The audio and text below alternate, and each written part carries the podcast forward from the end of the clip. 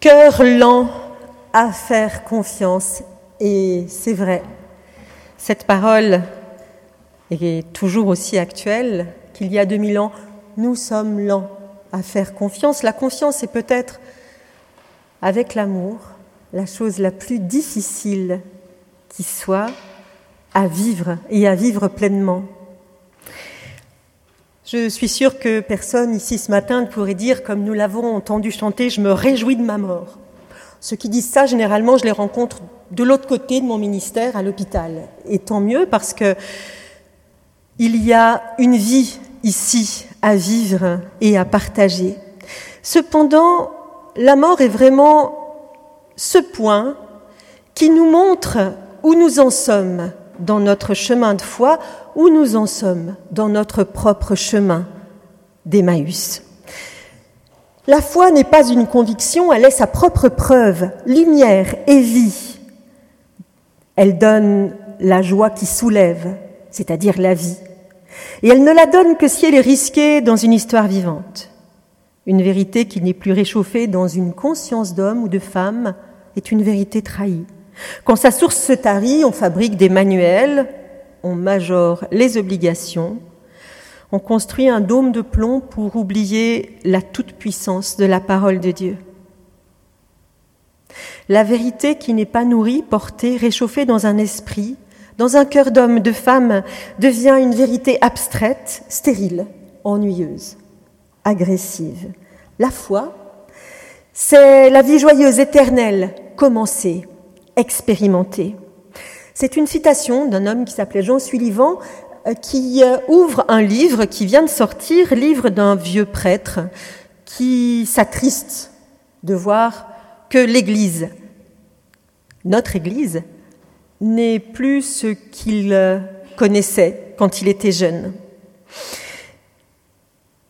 Au-delà des causes qu'il identifie, son livre, en gros, nous montre qu'il pense quand même que c'était mieux avant.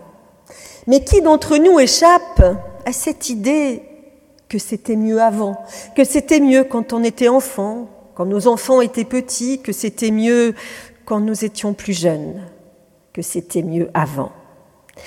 Eh bien, le matin de Pâques, pourtant, vient nous rappeler chaque année avec insistance que c'est mieux devant.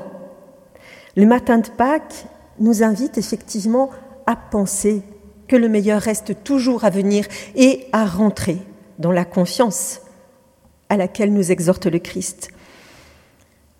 Car vivre pas qu'à l'écho de l'évangile de Luc que nous venons entendre, ce n'est pas de savoir si c'est raisonnable ou pas de croire que le Christ est vraiment ressuscité. Mais c'est savoir au contraire renoncer à nos croyances, renoncer à nos certitudes pour pouvoir accueillir ce qui vient à notre rencontre, pour pouvoir accueillir ce qui va nous dérouter tout simplement parce que croire en la résurrection ne suffit pas pour en vivre. Vous voyez ces deux hommes dont nous parle l'évangile de Luc, eh bien, leur air sombre ne vient pas de ce qu'ils ne croient pas en la résurrection de Jésus. Au contraire, leur air sombre vient de ce qu'ils y croyaient et de ce qu'ils l'attendaient. Ils y croyaient parce que Jésus le leur avait promis comme ça, les yeux dans les yeux. Ils y croyaient parce que les Écritures en parlaient depuis plusieurs centaines d'années. Le Messie devait ressusciter, venir en gloire. Dans l'évangile de Luc, quatre fois, Jésus va leur faire ce rappel de sa passion, de sa résurrection. Et ici, pour ces hommes, c'est le troisième jour, et leur croyance était que ce troisième jour-là, tout aurait dû être accompli. Le Messie aurait dû ressusciter, revenir en gloire, juger les méchants d'un côté, les bons de l'autre, rétablir l'ordre, rétablir la paix, supprimer la violence. Enfin, c'est ce qu'il croyait. C'est ce qu'il croyait, c'est ce qu'il croyait à condition que Jésus ne se soit pas trompé, que les Écritures n'aient pas menti, et que Jésus ait été vraiment ce Messie annoncé par les prophètes. Jésus de Nazareth, qui était homme, prophète, puissant en action et en parole devant Dieu et devant tout le peuple, il a été crucifié. Et nous, nous croyons qu'il était celui qui allait délivrer Israël. Mais en plus de ces choses-là, voici que c'est le troisième jour que ces choses-là se sont passées. Ils ne disent pas il est mort d'une manière horrible et nous sommes déchirés, ou il est mort et nous avons du chagrin. Non, non. Ils disent bien, en plus de ça, ça fait le troisième jour qu'il est mort et rien du tout. C'est l'incrédulité qui les accable, un petit peu la même que celle qui a saisi tous ces gens qui ont vu s'effondrer devant eux le beffroi de la cathédrale Notre-Dame à Paris il y a quelques jours. L'incrédulité, quelque chose qui croyait sûr, solide, immuable, est tombé. Certes, certes, rajoutent ces deux hommes en chemin, quelques femmes sont allées au tombeau ce troisième jour au matin de Pâques. Mais Peut-on vraiment croire parole de bonne femme? Alors à l'époque de Jésus, en tout cas pas. Hein. En plus, elles y vont et elles racontent que ce qu'elles ont vu, c'était des anges. Des anges qui leur ont dit qu'il était vivant. Mais lui, elles ne l'ont pas vu. Quelques hommes quand même, ils sont allés pour vérifier. Alors pas d'ange, hein. pas d'ange, juste un tombeau vide, quelques bandelettes qui étaient censées entourer le corps de Jésus. C'est l'incrédulité, là encore, notons cette fois qu'elle est autre? Cette incrédulité-là vient du fait qu'il est extrêmement difficile de faire confiance à la parole d'un autre, surtout à la parole d'une femme à l'époque de Jésus.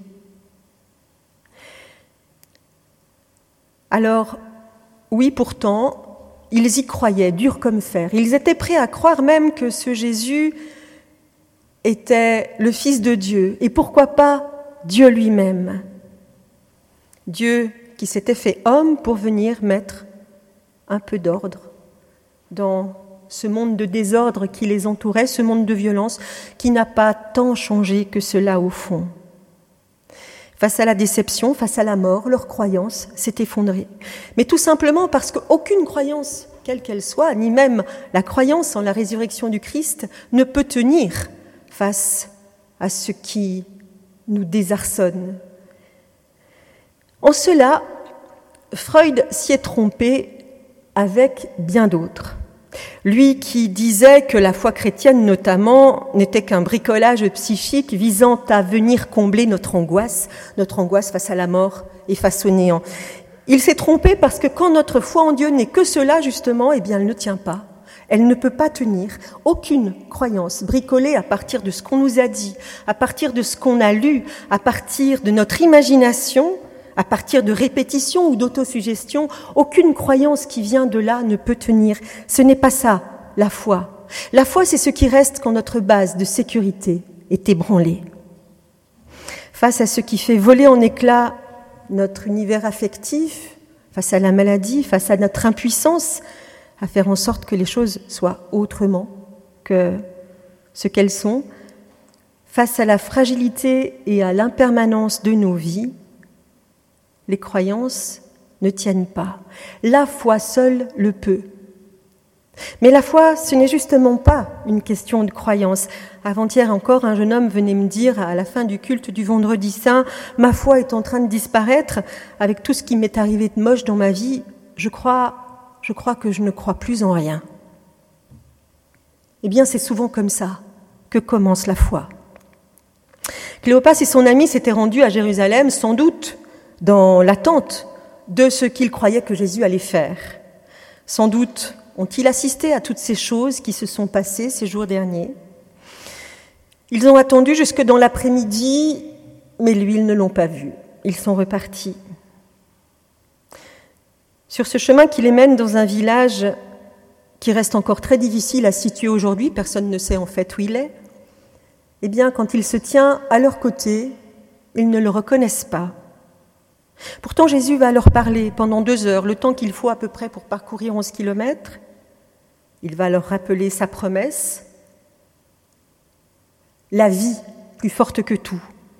Il va leur parler de tout ce qui concerne, tout ce qui le concerne lui dans les Écritures. Notez au passage que rien ne nous est dit de ce qu'il leur dira. On peut supposer que c'est de Dieu qu'il leur parle, de cet amour plus fort que tout, vraiment, Les deux hommes ne le reconnaissent toujours pas. Pourtant, quelque chose se passe. Leur cœur commence à brûler dans leur poitrine. Et alors que ce n'est qu'un étranger, ils le pressent de rester. Une fois arrivés à leur destination, reste avec nous, le soir est proche, le jour décline déjà. Jésus reste et c'est à la fraction du pain qu'ils vont enfin le reconnaître, mais Jésus disparaît. Ne leur reste que ce souvenir partagé de ce cœur qui brûlait à l'intérieur d'eux. Et peut-être que c'est bien là l'essentiel. La nuit tombe, mais les voilà pourtant qui repartent d'où ils viennent à Jérusalem pour partager cette expérience étonnante vers les autres, ceux qui croyaient comme eux, ceux que Jésus a plongés comme eux dans l'incrédulité. C'est tout un groupe qu'il retrouve avec les femmes. Mais tous disent que le Seigneur a vraiment été ressuscité. Un certain Simon l'a même vu. Eux racontent leur étrange rencontre, leur cœur qui s'est mis à brûler, que c'est aussi seulement au moment où il a rompu le pain qu'ils l'ont reconnu et qu'il a disparu. À ce stade-là de ce texte, est-ce que vous vous êtes déjà demandé pourquoi, au lieu que ce soit la joie, au moment où Jésus ressuscité apparaît à nouveau devant eux, eh bien, ce soit l'épouvante qui les saisisse. L'épouvante et la peur. Sans doute simplement parce que Cléopas et ses amis n'étaient pas si différents de nous aujourd'hui. Imaginez la stupeur qui serait la nôtre si là, tout soudain, Jésus-Christ se tenait ressuscité en nous disant, voyez mes plaies, regardez, venez me palper, c'est moi, je suis véritablement vivant. Nous aurions vite fait de nous trouver comme les disciples ce jour-là, avec euh, l'esprit, le cœur animé de mille débats contradictoires, en train de nous dire que c'est une hallucination collective ou que, ou que c'est un montage holographique, euh, que sais-je. Même après que Jésus leur soit apparu et leur ait parlé, leur ait invité, les ait invités à le palper, comme le font les aveugles pour reconnaître le visage des gens, eh bien rien n'y fait. Les femmes et les hommes, ce soir-là, sont restés sans confiance, pleins d'étonnement. Il faudra que Jésus mange devant eux pour que... Pour que quoi? Eh bien là non plus, on n'en sait rien. Peut-être que justement parce qu'une vérité qui n'est pas nourrie, qui n'est pas portée, qui n'est pas réchauffée dans chaque esprit, dans chaque cœur d'homme, de femme, n'est pas une vérité. Elle reste une vérité abstraite, stérile, ennuyeuse, agressive même, parfois. La vérité qu'ont rencontrée les deux hommes qui marchaient ce jour-là n'est autre que celle-ci. Notre cœur ne brûlait-il pas pendant qu'ils nous parlaient? C'est ce signe qu'ils gardent de la présence du ressuscité, c'est d'ailleurs le seul qui ne les effraie pas. Ce passage de la croyance à la foi, ils ne l'ont fait que parce qu'ils ont renoncé à ce en quoi ils croyaient. Ils ont renoncé à croire en ce qu'on leur avait dit. Sauver Israël de la domination romaine, c'était revenir à un passé mythique, c'était revenir à un passé guerrier, vainqueur, un passé glorieux. Il y a 2000 ans, c'était tout aussi difficile qu'aujourd'hui de se défaire de cette idée que peut-être c'était mieux avant. Ce que Jésus raconte à ces deux hommes, pendant ces deux heures de temps, le texte n'en dit strictement rien. On pourrait le regretter ou au contraire considérer que l'essentiel de ce que nous dit ce texte de Luc se trouve ailleurs. Que l'essentiel, justement, ce n'est pas de croire en l'événement de Pâques, mais d'en vivre joyeusement. Vivre Pâques à l'écho de la voix de ses premiers témoins de l'évangile de Luc, c'est se mettre en marche avec le poids de toutes ses déceptions, avec le poids de toutes ses détresses, avec toute son incrédulité. Vivre Pâques, c'est lâcher ses croyances et accueillir ce qui vient en chemin, accepter de se laisser rencontrer, accepter de se laisser dérouter par l'expérience de ce qui s'appelle une communion. Vivre Pâques, c'est faire l'expérience de cet événement au creux duquel se révèle une présence authentique, sur laquelle le temps n'a pas de prise. C'est vivre pleinement la confiance que malgré toutes les apparences, la vie, notre vie, est plus forte que tout, la mort y compris. Vivre Pâques, c'est accepter simplement, quel que, soit, quel que soit notre chemin de vie, même si cela demeure un mystère, que ce sera mieux devant et que quoi qu'il arrive, le meilleur reste toujours à venir. Amen.